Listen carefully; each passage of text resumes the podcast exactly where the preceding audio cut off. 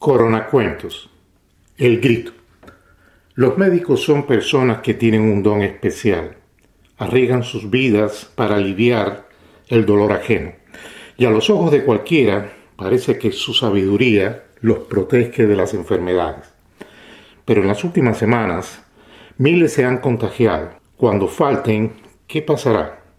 Esta realidad extraña es descrita por uno de nuestros vecinos de manera inquietante.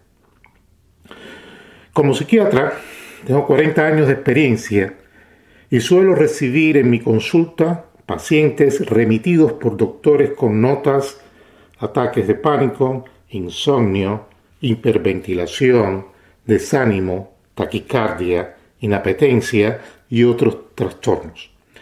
Pero hace un tiempo son ellos los que abren las puertas de mi oficina describiendo síntomas similares a los de sus pacientes. Con los colegas no puedo andar por las ramas y decirles que hay que aceptar la realidad, que es imprescindible mirar la vida desde un ángulo optimista y que el control de la respiración es primordial. Me exigen los medicamentos que en nuestro argot llamamos pastillas de la felicidad. De esa manera, han desfilado por la consulta cientos de hombres y mujeres conocedores del cuerpo humano, en busca de ayuda porque la mente les está jugando una mala pasada. Y es que estos ángeles de la salud llevan meses lidiando con la muerte. La mayoría está mostrando los síntomas de los soldados que regresan de la guerra.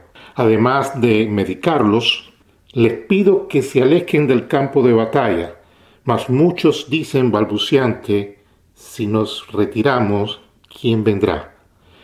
Estos mártires, si no fuera por la ética médica, diría sus nombres, van cayendo poco a poco en sus hospitales.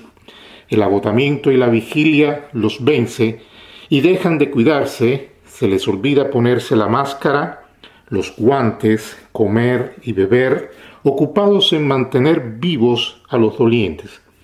Muchos de estos héroes mueren en acción en medio de la vorágine hay otros que se van de manera inesperada. Al principio, una doctora me decía, dame algo que me mantenga despierta.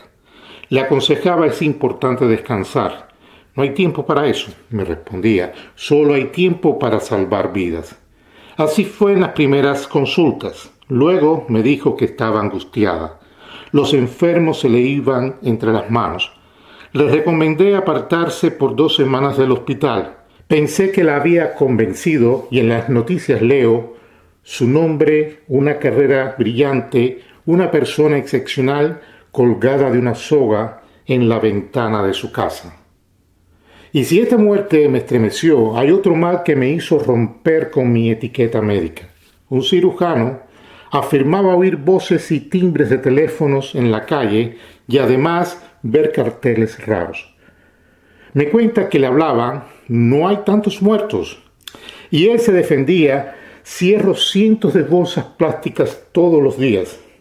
Y en la avenida, mientras esperaba el cambio de luz en la esquina, pancartas le bloqueaban el paso acusándolo de atemorizar al país.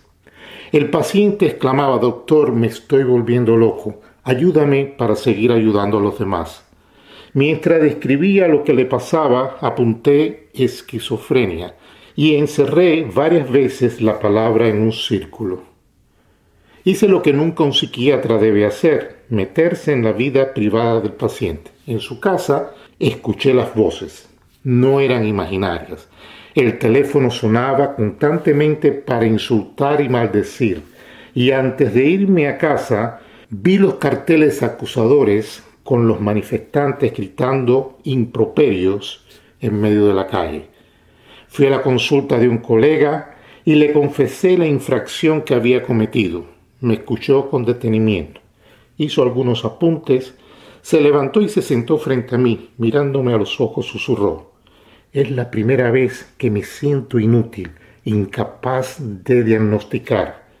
Creo que ha llegado el fin de nuestra profesión debemos cederles el paso a los sacerdotes para que estas almas atormentadas por la desgracia encuentren alivio y paz. Mientras leí este mensaje me quedé perplejo. Ya los expertos no eran capaces de elucidar qué era verdadero o falso. ¿Estaremos retrocediendo a la oscuridad del medioevo, donde la ciencia y la magia tenían límites borrosos?